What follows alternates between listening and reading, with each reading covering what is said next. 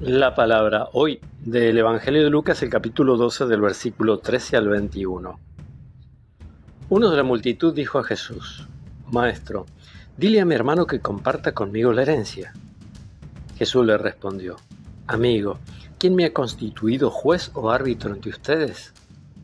Después les dijo, Cuídense de toda avaricia, porque aún en medio de la abundancia la vida de un hombre no está asegurada por sus riquezas.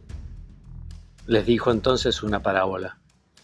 Había un hombre rico cuyas tierras habían producido mucho y se preguntaba a sí mismo, ¿qué voy a hacer? No tengo dónde guardar mi cosecha. Después pensó, voy a hacer esto.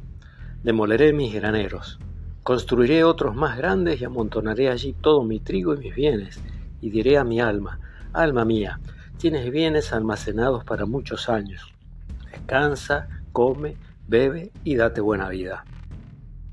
Pero Dios le dijo, insensato, esta misma noche vas a morir. ¿Y para quién será todo lo que has amontonado? Esto es lo que sucede al que acumula riquezas para sí y no es rico para los ojos de Dios. Palabra del Señor.